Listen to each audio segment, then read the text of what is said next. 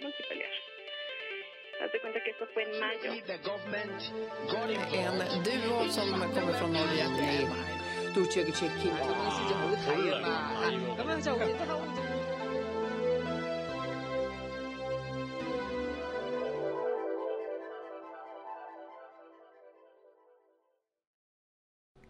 Арестовали прямо на сцене. Как начальник Совинформбюро устроил большой террор в Иркутске. Посвящается Дню Победы во Второй мировой войне. 10 мая 1945 года, всего через день после подписания акта о безоговорочной капитуляции Германии, умер Александр Щербаков, которого русские коммунации называли маршалом идеологического фронта. Все военные годы он возглавлял Совинформбюро. Такой карьере Щербакова способствовало усердие, которое в годы Большого террора он проявлял в борьбе с врагами народа в Иркутске. Среди его многочисленных жертв была и творческая элита города.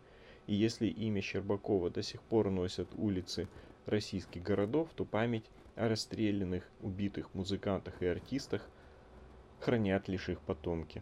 В 30-х годах Иркутск претендовал на звание культурной столицы всей Сибири.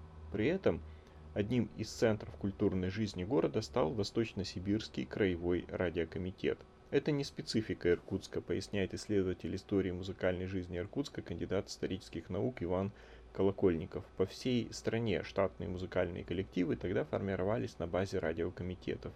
Еще в 20-е годы перед ними поставили задачу повышения культурного уровня масс – особое внимание уделялось серьезной музыке. А поскольку качественной звукозаписи в довоенный период не было, вещание не могло строиться на готовых фонограммах. Исполнять музыкальные произведения приходилось в прямом эфире. Поэтому штатные коллективы появились сначала в Московском радиоцентре, а затем и в республиканских, краевых и областных учреждениях радиовещания. В Иркутске на базе радиокомитета сформировался Э, симфонический оркестр, камерный хор, оркестр народных инструментов, группа певцов-солистов и концертмейстеров. Уникальность Иркутска была в том, что вокруг радиокомитета объединились сильнейшие музыкальные деятели города. Многие из них были истинными энтузиастами, готовыми сделать намного больше, чем подразумевали их должностные обязанности – Поэтому с первого же своего года существования коллективы радиокомитета выступали не только в эфире, но и на концертных площадках города. Фактически радиокомитет заменял филармонию, которая будет создана в Иркутске лишь в 1940 году. В апреле 1936 года главным дирижером симфонического оркестра радиокомитета стал Константин Бауэр, ученик римского Корсакова. До того, как возглавить оркестр в Иркутске, Бауэр успел поработать в крупнейших столичных коллективах. Он был дирижером Мариинского театра и оперной студии театра Станиславского, работал с Шаляпиным. В журнале Петроградских государственных театров от 18 года в одном из номеров опубликован такой анонс. «Лакми. Участвует Федор Шаляпин, дирижер К.Р. Брауэр». Так что Мастерства и опыта Брауру было не занимать. Весной 1936 года музыканты радиокомитета предложили не просто исполнять отдельные арии, а ставить оперы полностью. Инициативу поддержал первый секретарь Восточно-Сибирского крайкома ВКПБ Михаил Разумов. Он, первый, он провел первый краевой съезд работников культуры, поддержал открытие театра кукол и дворца пионеров. Это коммунистический Гитлерюгенд. Поэтому, думаю, и со стационарным оперным театром в Иркутске он постепенно пробил бы вопрос, считает Иван Колокольников. Пока же была сформирована оперная труппа при радиокомитете, руководителем которой стал Брауэр. Показательно, что Разумов лично присутствовал при отборе солистов то есть коммунации лично курировали работу комитета. Ядро труппы радиокомитета составили оперные певцы, приглашенные из других городов. Среди них были такие исполнители, как Николай Аржельский до революции, до, точнее, захвата власти в России э, коммунистическими террористами, он был солистом Мариинского театра. Приехало в Иркутск и несколько бывших солистов Большого театра.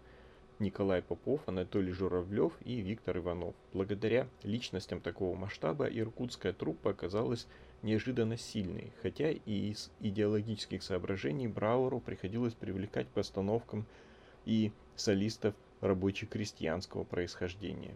Всего за один сезон было поставлено шесть опер. Евгений Онегин, Пиковая дама Чайковского, Демон Рубинштейна, Чио Чио-сан Пучини, Паяцы, Леон Ковалло и Риголетто Верди. Постановки в помещениях городского драматического театра проходили с аншлагами. Билетов было не достать. А затем при радиокомитете появилась и балетная труппа. Возглавил ее опытный балетмейстер Александр Манковский, который привез в Иркутск немало одаренных артистов балета. Казалось, еще чуть-чуть, и в Иркутске, первом из сибирских городов, появится собственный оперный театр. Но радиокомитет неожиданно лишился поддержки коммунистических властей. 1 июня 1937 года был арестован Михаил Разумов – его обвинили в контрреволюционной деятельности и убили 30 октября 1937 года. 30 июля 1937 года газета «Восточно-Сибирская правда» опубликовала статью «Очистить радиовещание от вражеских элементов», где описывались примеры преднамеренного вредительства. Один из них был непосредственно связан с музыкальной редакцией. В статье приводился такой вопиющий случай. В программу включается песня «Замучен тяжелой неволей», в этот же день получается сообщение о самоубийстве Томского, запутавшегося в грязных шпионских и диверсионных связях. Вражеская рука подтасовывает так передачу, что песня исполняется почти вслед за сообщением о Томском. Компания по раскрытию сподвижников Разумова развернулась и в самом радиокомитете. На партсобраниях бдительные сотрудники пытались изобличить врага народа в своих рядах. Примечательно, что среди ведущих музыкальных деятелей города тогда не было ни одного члена э, русской э, нацистской коммунистической партии. Поэтому присутствовать на партсобраниях они не имели права и могли лишь гадать, какие обвинения сыплются в их адрес за закрытыми дверьми, не имея возможности сказать хоть слово в свою защиту, рассказывает Иван Колокольников. Я читал протоколы этих партсобра... партсобраний. А, из них видно, что многие люди, произносившие обличительные речи про врагов народа, пытались таким образом еще и упрочить свое положение, действовали и из личной выгоды. В обязанности руководителя литературно-драматического вещания Валентины Зубковой, к примеру, разбор вопросов, связанных с музыкальной деятельностью радио, никак не входил. По собственному почину она выявляла врагов народа, так же, как и некая Мурашова, которой это тоже было не по должности. Желающих отличиться хватало. Порторг радиокомитета Лебедев не раз приходил в обком, чтобы указать на неблагонадежных коллег. Он твердил, что прежде всего следует очистить оперную труппу, причем начать нужно с опаснейшего из всех врагов – Брауэра, и слышал в ответ – без него опера работать не будет. Сигналы Лебедева игнорировали, пока в сентябре 1937 года первым секретарем Восточно-Сибирского обкома партии коммунации не стал Александр Щербаков. До назначения в Иркутск Александр Щербаков был вторым секретарем Ленинградского обкома партии, заместителем Андрея Жданова. Леонид Максими... Максименков в монографии «Сумбур вместо музыки. Сталинская культурная революция 36-38 годов» рассказывает, что именно Щербакову поручили навести порядок в культурной сфере Ленинграда. Автор считает, что Щербаков, по мнению своих начальников, эту работу провалил, за что и был направлен секретарем обкома в Иркутск. И здесь он уже изо всех сил старался отличиться, готов был на все, чтобы не просто выполнить план, а добиться самых высоких показателей по выявлению врагов народа. Говорили, что Щербаков – приходил на допросы и самолично выбивал нужные показания из заключенных, говорит Иван Колокольников.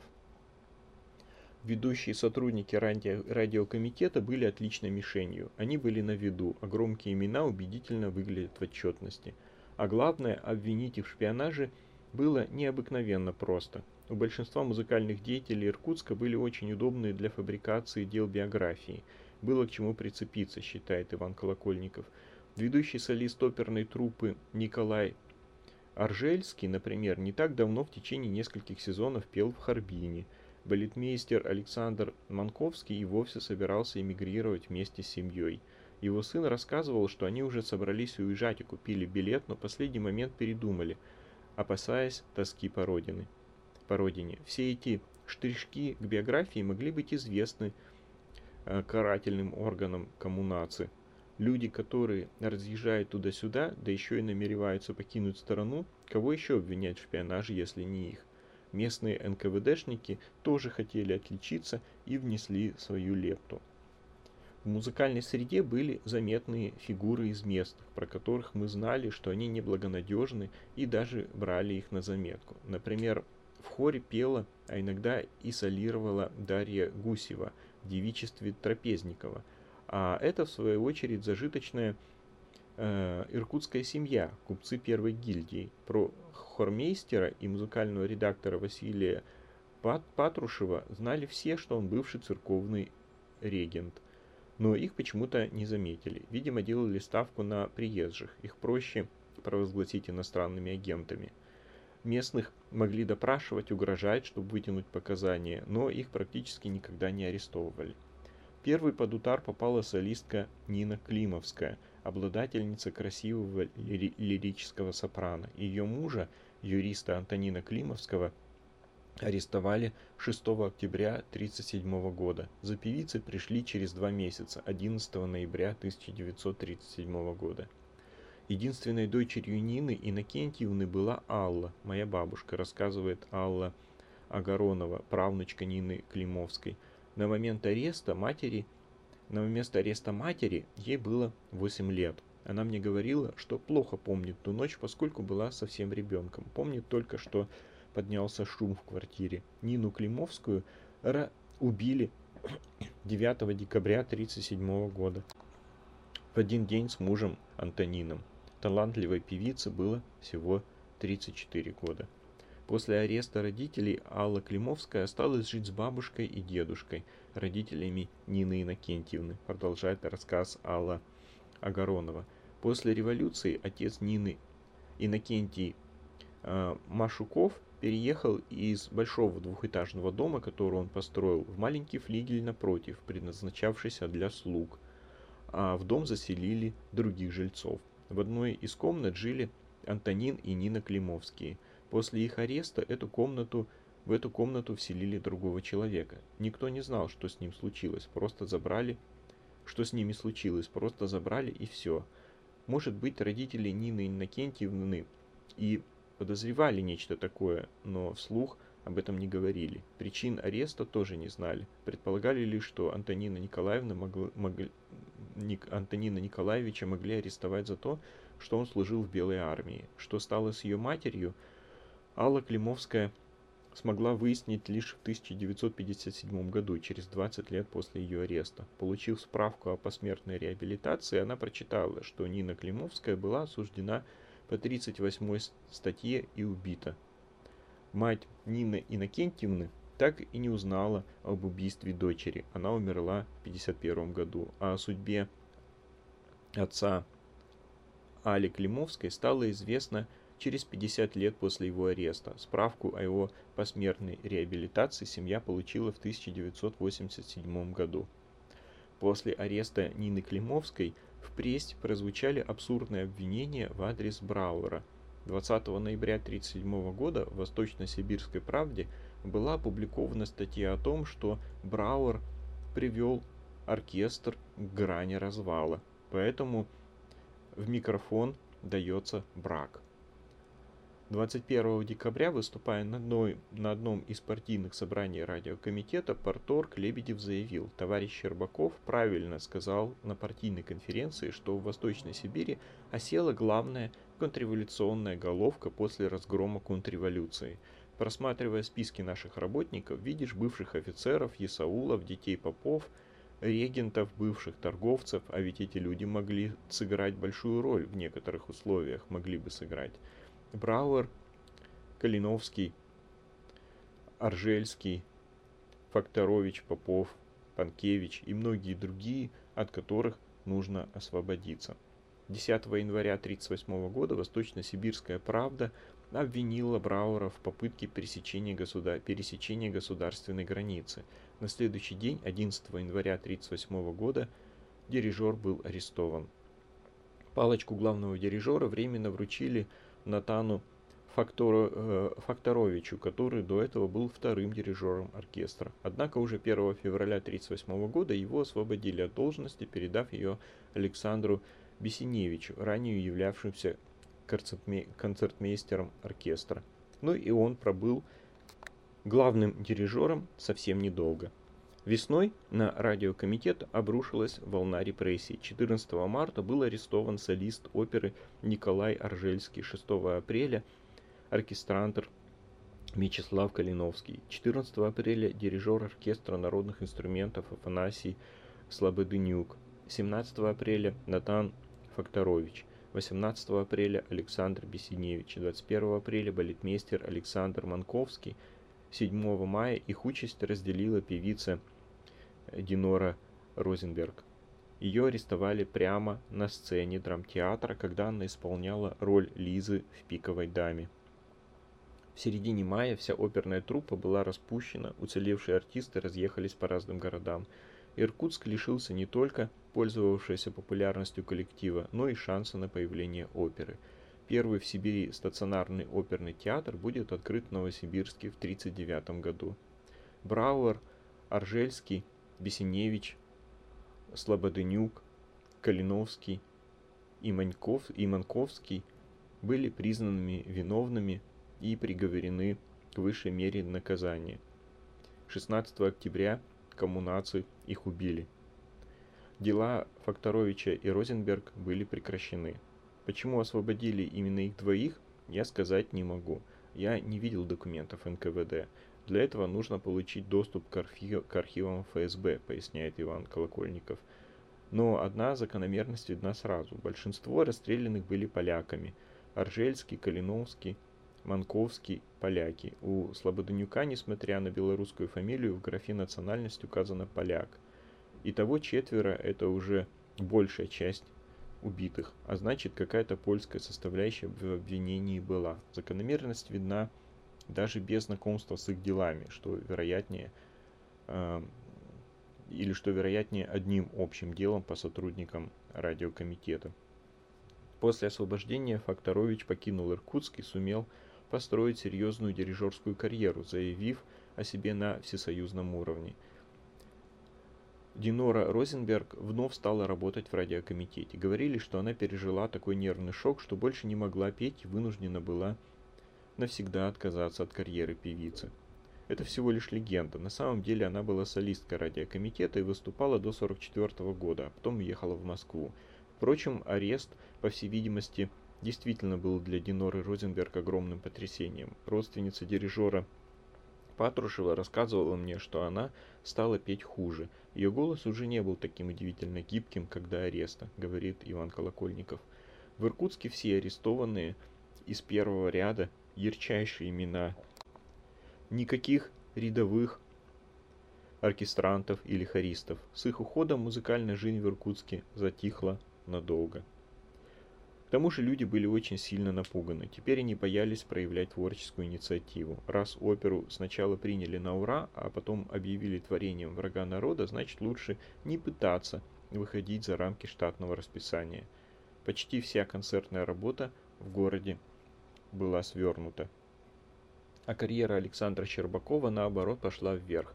Возможно, этому способствовал террор, который он развернул в Иркутске. Жертвой инициации инициированных им репрессий вслед за творческой элитой города стала элита партийная. Были репрессированы сотни коммунаций, партийных, хозяйственных, профсоюзных, комсомольских руководителей разных уровней. В некоторых районах, как, например, в, Альхон, в Альхонском, было репрессировано и не по одному разу все руководство. 24 июня 1941 года Александра Щербакова назначили начальником Софинформбюро, главного пропагандистского ведомства русской нацистско-коммунистической империи, сводки которого, как говорили, зачастую правил сам Сталин, а оглашал знаменитый диктор Юрий Левитан. Весь октябрь, ноябрь 41 года, самое страшное время, в городе практически была одна фигура – Александр Сергеевич Щербаков, вспоминала первый секретарь Москворецкого райкома ВКПБ Олимпиада Козлова. Маршал Александр Василевский в своих воспоминаниях «Дело всей жизни» писал – Материалы, согласованные с Александром Сергеевичем или завизированные им, Сталин подписывал без задержки. А, в июле 1942 года Щербаков получил еще одну должность – начальника главного политуправления Красной Армии. С 1943 года стал также заведующим отделом международной информации ЦК ВКПБ. Корней Чуковский в книге «Дни моей жизни» писал – по культурному уровню это был старший дворник. Когда я написал «Одолеем Бармалея», меня вызвали в Кремль, и Щербаков, топая ногами, ругал меня матерно. Это потрясло меня. Я не знал, э, что при каком бы ни было строе всякая малограмотная сволочь имеет право кричать на седого писателя. У меня в то время было... Э, оба сына были на фронте, а сын Щербакова был упрятан где-то в тылу. В ночь с 9 на 10 мая 1945 года Щербаков умер от обширного инфаркта. Урна с его прахом замурована в Кремлевской стене. В честь выдающегося деятеля советского государства, пожалуй, правда, переименовали Ростовский э, Ростокский район Москвы и город Рыбинск. Назвали станцию столичного метро и дворец пионеров в Иркутске. Правда, уже при Хрущеве новые названия начали исчезать с карт, а установка памятника Щербакову у Сретенских ворот была отменена. Но его имя до сих пор носят улицы в Санкт-Петербурге, Минске, Перми, Екатеринбурге, Зеленограде, Рузе. Ни одна улица Иркутска не названа в честь убитых коммунаций музыкантов. Память о них хранят лишь потомки. Моя бабушка Алла стала врачом, работала терапевтом и кардиологом в первой городской больнице в Иркутске, рассказывает Алла Агаронова. Портрет Инны Иннокентьевны в роли Татьяны из постановки Евгения Онегин радиокомитета всегда висел в бабушкином доме. С 1938 года сохранилась записка у НКВД, что пианино арестованной Климовской можно перенести в сарай. На этом пианино бабушка занималась музыкой.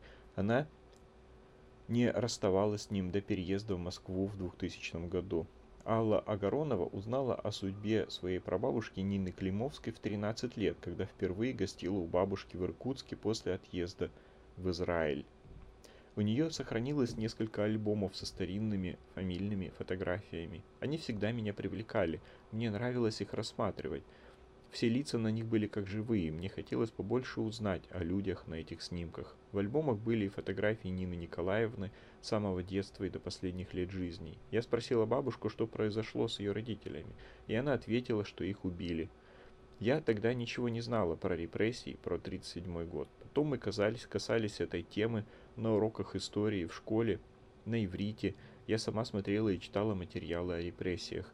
Я много думала об этом с тех пор, как узнала, что случилось с моими родными. И даже мне, правнучке, больно до сих пор. Ведь это несправедливо. Взять и просто убить ни в чем не повинных мужа и жену, оставить ребенка без отца и матери. Кроме некоторых вещей, программ оперных постановок радиокомитета, писем, фотографий и надписей к ним ничего не сохранилось.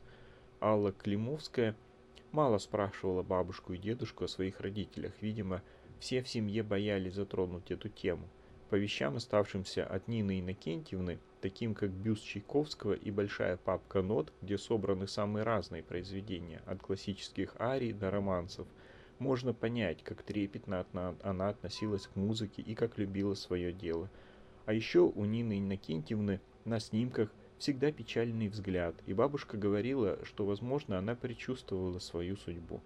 Мне всегда было интересно узнать, о чем же она думала, когда ее фотографировали. И, конечно же, очень хотелось бы услышать ее голос, лирическое сопрано. Вот поэтому я буду отмечать День Победы России вместе с союзнической коалицией во Второй мировой войне, только когда количество памятников по борьбе с русскими коммунаций в России будет не меньше, чем количество памятников по борьбе с немецкими коммунаций. И когда количество памятников героям, сражавшимся с нацистско-коммунистическими ублюдками обоих стран, будет в стране одинаковым. Пока память о сражавшихся с немецкими коммунациями будет хоть на одну личность, хоть на один памятник, хоть на одно слово больше, чем память, уважение, подвига невинно убитых, сражавшихся хоть чем-то, хоть в малейшей степени с русскими нацистско-коммунистическими ублюдками. До тех пор все эти праздники, памятники, почитания, публикации с, с немецкими нацистско-коммунистическими ублюдками будут всего лишь пропагандой, которую, в общем-то, коммунации использовали в хвост и в гриву. И отымели эту память просто во все места, так что уже больше некуда. Уже живого места на нем не осталось. Только когда воздаяние жертвам нацистско-коммунистических подонков, как русских, так и немецких, будет одинаково.